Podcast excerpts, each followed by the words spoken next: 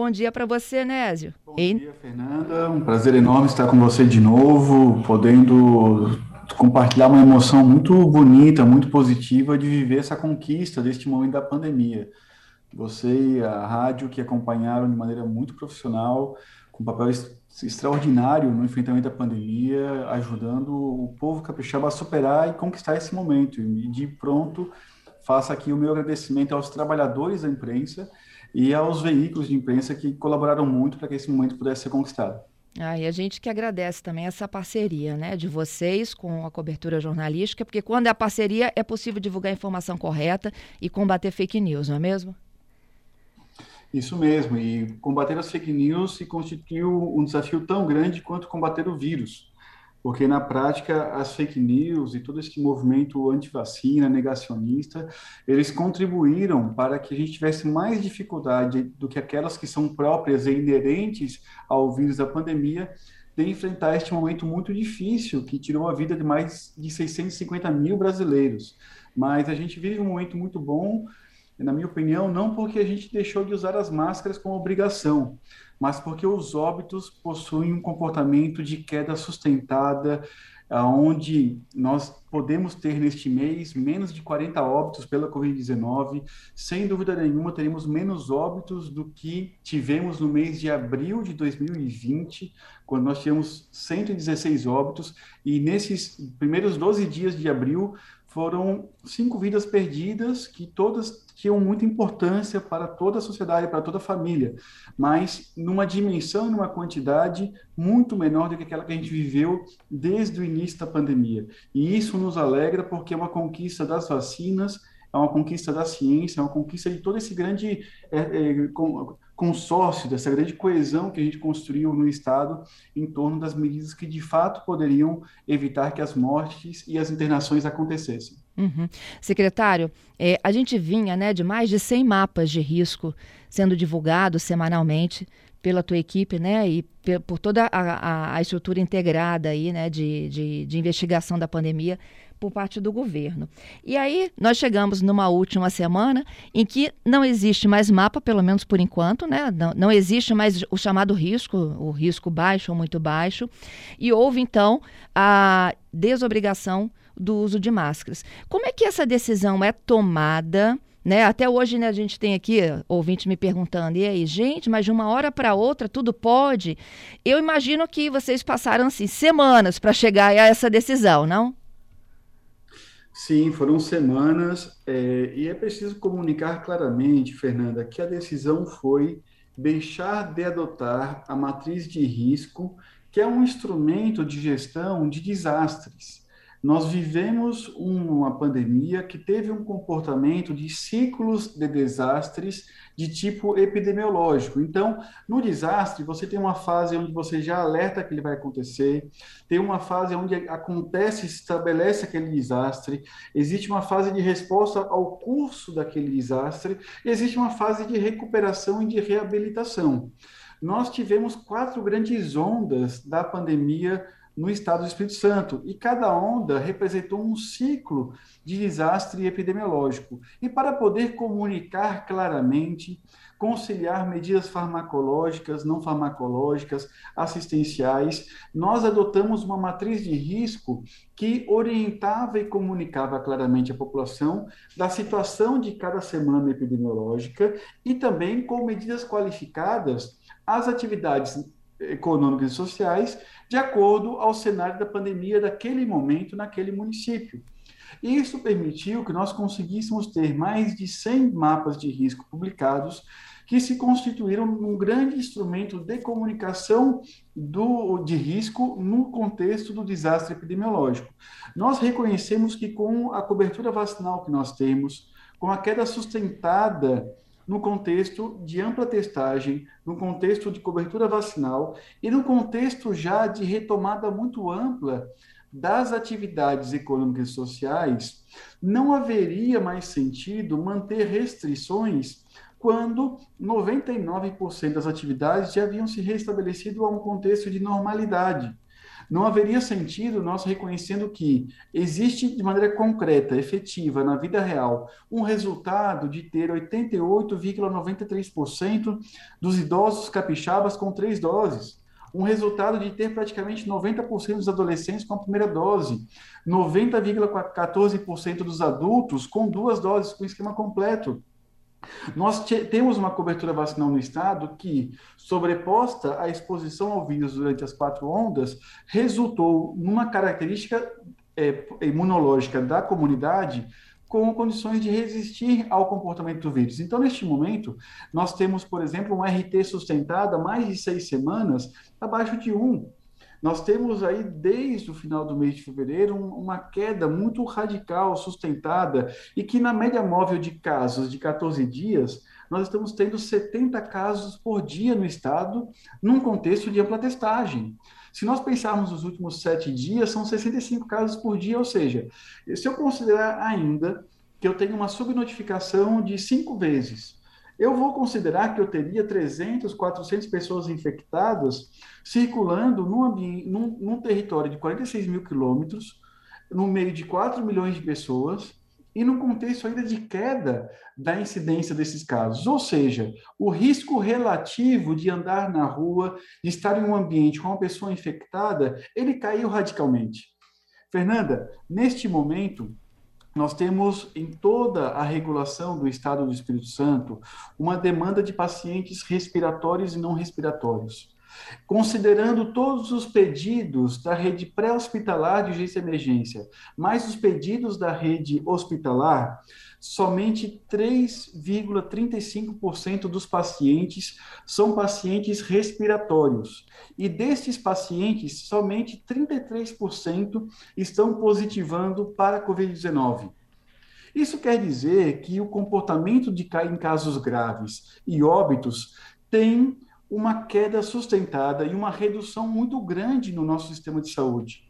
Então, a decisão que o governo do Estado do Espírito Santo tomou, liderado pelo Renato Casagrande, de adotar a retomada, uma fase de reabilitação das atividades econômicas e sociais está fundamentada nos dados e no comportamento da pandemia, que hoje são resultado do nosso enfrentamento que a gente fez aqui no Estado. Então, a população pode continuar confiando que, novamente, a gente comunica uma decisão que tem base técnica, tem base científica. Nós continuamos garantindo ao povo capixaba que ele possa confiar nas instituições, nas autoridades públicas, no sistema de saúde, porque nós conduzimos a pandemia apostando em fundamentos técnicos na ciência e numa liderança muito positiva que foi a liderança do governador Renato Casagrande. Concluo dizendo, Fernanda, que no Espírito Santo as instituições vivem neste momento um momento de fortalecimento. Porque aqui no estado nós durante a pandemia inteira tratamos de fortalecer a coesão, a unidade, o diálogo, tanto com as instituições públicas quanto com as instituições privadas, e nós estamos com, com condições de no Estado do Espírito Santo, viver sim uma fase de reabilitação plena das atividades econômicas e sociais, mantendo a vigilância mantendo a observação dos casos, a ampla testagem, mantendo a orientação de que as máscaras não machucam, não pesam, não dói, e que as pessoas que são idosas, têm comorbidades, ainda podem continuar utilizando as máscaras, porque elas não for, elas foram desobrigadas como medida geral de saúde pública, como de, medida de governo agora elas passam a se incorporar à nossa cultura, à nossa educação em saúde, à, à, prática cotidiana e o autocuidado responsável, Fernanda. Como é que essas pessoas, é assim, de um modo geral, né, secretário, a gente convive sem máscara com aqueles que não foram vacinados? Eu, eu me lembro que o último dado que o senhor divulgou foi de um milhão de pessoas morando no Espírito Santo que não tinham se vacinado ainda, não é isso? É isso mesmo. A questão é que as pessoas que não estão vacinadas, elas estão sendo protegidas por aqueles que tiveram consciência e que conseguiram superar os medos, as angústias, vencer as fake news, as mentiras contra as vacinas. Até o percentual de 10% não vacinados da população adulta, por exemplo, 9,7% não vacinados, eles estão circulando num contexto de pessoas vacinadas. E pessoas que, mesmo que contraiam o vírus, vão estar com um risco de adoecimento, um risco de internação de óbito muito reduzido. Então, até as pessoas que se decidiram não se vacinar, elas estão protegidas pela ampla cobertura vacinal, pela medida de saúde coletiva. E o que nós precisamos fazer é acolher essas pessoas.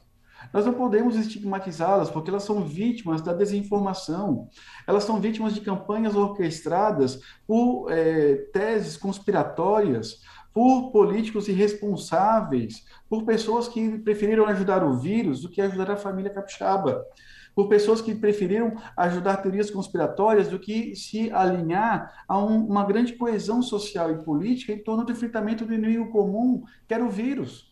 Então, as pessoas que até hoje decidiram se vacinar precisam receber de nós a, a, compreensão, a paciência e tentar encontrar em algum momento da vida dela uma oportunidade de vacinar. Porque se a gente convencer ela de se vacinar somente por um dia, de todos os dias do ano, e ela for vacinada, ainda que ela se arrependa depois, a, a decisão já foi tomada. Nós precisamos levar as pessoas a serem vacinadas e convencê-las é, de modo que elas se protejam, porque elas vão proteger a elas mesmas e contribuir para a proteção de toda a sociedade. Então, a minha, a, o que fazer com os não vacinados é isso é respeitá-los, é acolhê-los, é ter muita paciência. Em algum momento eles poderão ser convencidos de que a vacina sim tem permitido que a gente consiga conquistar este momento e talvez até melhores momentos da pandemia no Espírito Santo. Qual o risco efetivo, Nésio, de você estar ao lado de um não vacinado?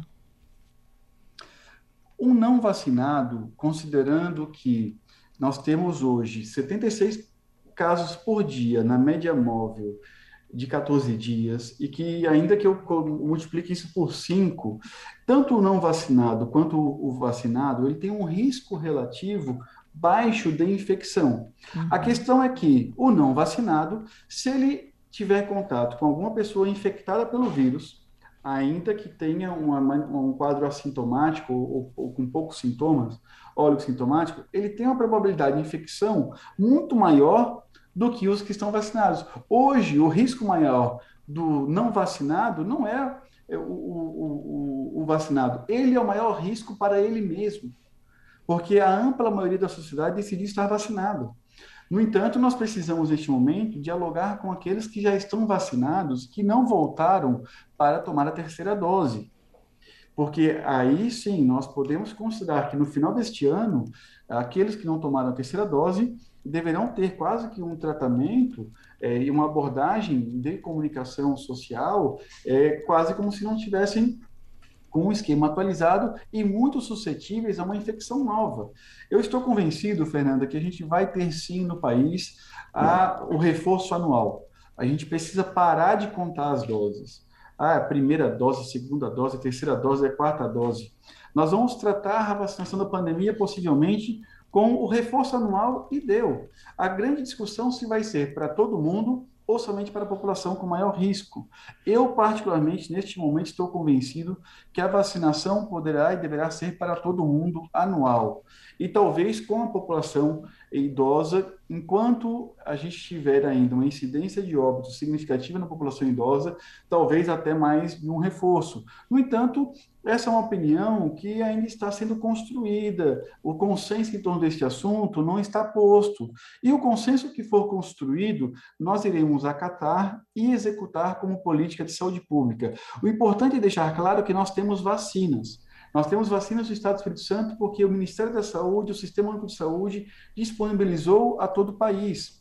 Nós temos vacinas do Espírito Santo porque o governador Casagrande comprou meio milhão de doses da Coronavac, que permitiu que a gente antecipasse a vacinação de diversas faixas etárias ao longo do último semestre do ano passado e que tivéssemos começando este ano, vacina para vacinar todas as crianças capixabas de 5 a 11 anos com a Pfizer pediátrica ou com a Coronavac.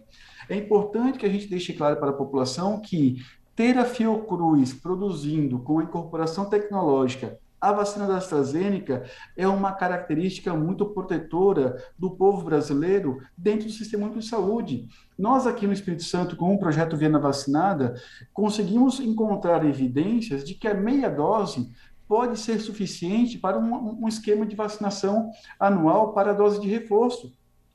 Nós conseguimos encontrar evidências de que a dose padronizada da vacina da AstraZeneca, ela foi padronizada uma quantidade muito grande de doses e que a meia dose seria possivelmente uma nova, ajusta, uma nova dose ajustada. E considerando que a plataforma de vetor viral é uma das plataformas mais baratas de produção e das mais eficazes e mais imunogênicas e também segura, nós, no Brasil, temos condições sim de dar um exemplo para o mundo de como controlar a pandemia e ofertar de maneira universal vacinas seguras e eficazes. Fernanda. Uhum. Secretário, o senhor acha que nesse momento, então, é, há uma tendência de migrar todo esse processo de vacinação, de abertura de, de postos alternativos de imunização, de testes para as unidades de saúde, isso passar a fazer parte da nossa rotina? Sem dúvida alguma. E digo mais, de uma nova rotina, Fernanda. Nós tínhamos pouco mais de 450 pontos de vacinação, salas de vacinação no estado, e hoje temos quase 800 salas de vacinação. Nós informatizamos todo o sistema de vacinação do Estado com condições de poder, a partir do mês de maio, publicar uma sala de situação pública com dados, com transparência, com os dados de todas as vacinas disponíveis no calendário nacional de imunização. Nós incorporamos tecnologias que vão permitir que a gente tenha um novo momento da saúde pública. E outras agendas precisam ser retomadas. E muito além da agenda da cirurgia eletiva, a agenda da melhoria da universalidade do acesso ao sistema de saúde. Nós precisamos qualificar e ampliar cada vez mais a atenção básica, a atenção primária, todos os municípios precisam entender que a equipe de atenção primária, que tem agente comunitário de saúde, ela é uma equipe que tem um vínculo melhor com a família, com o, o contexto social, com as tradições daquele bairro, e que ela pode funcionar de maneira mais é, efetiva no acesso universal ao sistema de saúde. Nós tínhamos a quinta pior cobertura da saúde da família do Brasil no ano 2018. Nós estamos conquistando já a quinta melhor posição e vamos chegar às três principais posições de cobertura. Mas para isso a gente precisa retomar de maneira clara uma agenda mais ampla para o Sistema Único de Saúde. E é o que nós queremos construir ao longo deste ano, inclusive é, atuando dentro do CONAS de construir uma agenda para a saúde pública do Brasil, para o nosso projeto de país, que possa ser representada a todos os candidatos a presidente da República e que aqui no Espírito Santo a gente sempre tenha um passo à frente daquilo que está acontecendo em outros lugares. A gente tem uma posição de protagonismo, de vanguarda daquilo que é melhor para a saúde pública do povo capixaba. É, eu acho que esse é, talvez seja o seu próximo grande desafio, né, como é, coordenador nacional aí dos secretários de Estado de Saúde, é fazer essa transição no âmbito nacional. Quando o senhor falou aqui, né, há uma reabilitação plena das atividades econômicas, sociais, a possibilidade disso voltar, isso tem que acontecer num contexto que é nacional. Os secretários estão é, caminhando com isso, e aí eu falo do relacionamento também com o Ministério da Saúde e com a campanha para o próximo ano, porque a Covid não pode sair da pauta, não é isso? Com certeza. Nós temos, é, como gestores públicos, uma grande oportunidade, Fernanda, todos os ouvintes. Nós conseguimos conquistar talvez o melhor momento da história da República, da democracia, onde a ampla maioria da sociedade defende, um, defende o SUS, defende a saúde pública com um alto grau de pertencimento, aonde ideias de privatização dos direitos, do sistema de saúde, aonde ideias que fragilizariam a organização de um grande sistema de saúde público, é, hoje não tem grande adesão. Hoje, um político de centro, de direita, de esquerda, de qualquer matriz política que defender a privatização do SUS vai receber a rejeição, a refutação da opinião pública. E isso precisa ser traduzido por nós, gestores públicos, e pela classe política, como uma grande oportunidade para o sistema de saúde receber recursos financeiros, apoio político, modernização da sua legislação, incrementar sua capacidade de entrega, não somente no tema das vacinas, da vigilância, mas melhorar sua capacidade de entrega no âmbito da assistência. Nós precisamos qualificar a assistência que é oferecida no SUS, de modo que até a classe média sinta segurança de utilizar o sistema pela qualidade do serviço assistencial prestado nela. Nós atendemos a classe média durante a pandemia. Nós vivemos no Espírito Santo, em diversos lugares do país, a situação onde pessoas com planos de saúde, onde pessoas que tinham dinheiro para comprar um hospital, foram salvas e atendidas no Sistema Único de Saúde. Nós estamos falando da possibilidade histórica de ter no Brasil um sistema de saúde forte e consolidado como o sistema inglês, como o sistema canadense, como o sistema cubano, como o sistema espanhol, aonde temos sistemas de saúde pública universais garantidores da integralidade do cuidado.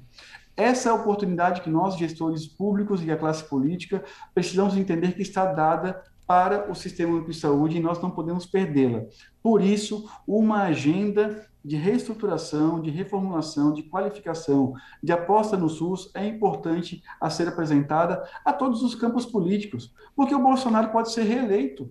E se o Bolsonaro for reeleito, a gente vai construir com ele uma agenda de fortalecer o SUS. O Lula pode ser eleito, o Ciro Gomes pode ser eleito, qualquer um dos presidenciáveis, seja de direita ou de esquerda ou de centro, que for eleito, a gente precisa ter, com aquele que for eleito, uma agenda no Congresso Nacional com a sociedade de defesa da saúde pública. Por isso, nós queremos construir, sem nenhum tipo de contaminação ideológica ou política, uma agenda para o SUS, de maneira que todos os campos políticos, do centro, da esquerda, da direita, se comprometam com ele, para que em janeiro do ano que vem, na primeira reunião da Comissão Intergestora Tripartite da CIT, onde o CONAS tem assento, o CONASEMS tem assento, o Ministério da Saúde tem assento, a gente aprove uma carteira importante de projetos estruturantes do Sistema Único de Saúde no nosso país. Uhum. Minha última pergunta. A gente sabe que os, no serviço público, né, os não vacinados, eles é, estavam sendo né, demandados para se vacinarem. Caso contrário, não tivesse nenhuma comprovação é, de impedimento médico, eles poderiam sofrer sanções, não é isso? Isso de fato aconteceu, secretária? Ainda tem alguém não vacinado no serviço público? Nós, infelizmente, temos algumas pessoas que não se vacinaram, elas é, respondem por procedimento administrativo.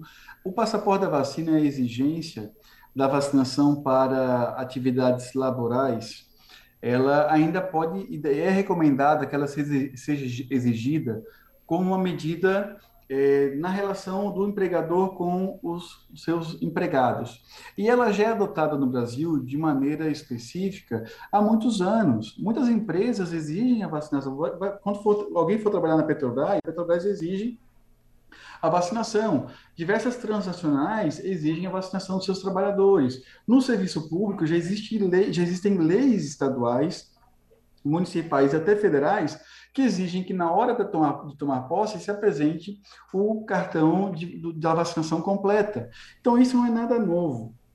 O que nós decidimos neste momento foi deixar de adotar a matriz de risco o passaporte sanitário para toda e qualquer atividade social. Nós tínhamos a exigência do passaporte para o cinema, para um restaurante, para um show. Então, nesse momento de controle, de reabilitação plena das atividades econômicas e sociais, este assunto volta a ser um assunto da relação entre o patrão e o empregado, entre o poder público e os seus servidores, a cada órgão, a cada estabelecimento que queira atualizar sua legislação e incorporar também a vacina contra a Covid dentro do rol das vacinas que já são exigidas para poder assinar um contrato de emprego. Então, o que nós fizemos no Estado do Espírito Santo com o, a não utilização mais da matriz de risco foi deixar de adotar medidas gerais e inespecíficas a amplas atividades econômicas e sociais. A gente passa, então, a tratar a Covid-19 como um tema de muita responsabilidade de vigilância e de garantia do acesso da saúde pública e os temas intersetoriais, cada setor passa a normatizar internamente o tema do, da exigência do comprovante de vacinação. É isso. Secretário, muito obrigada pela sua participação conosco, hein?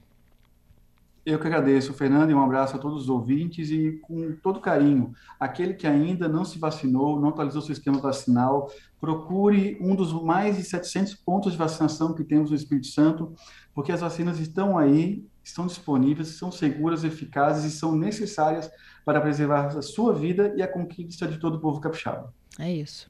Bom trabalho para o senhor. Obrigado.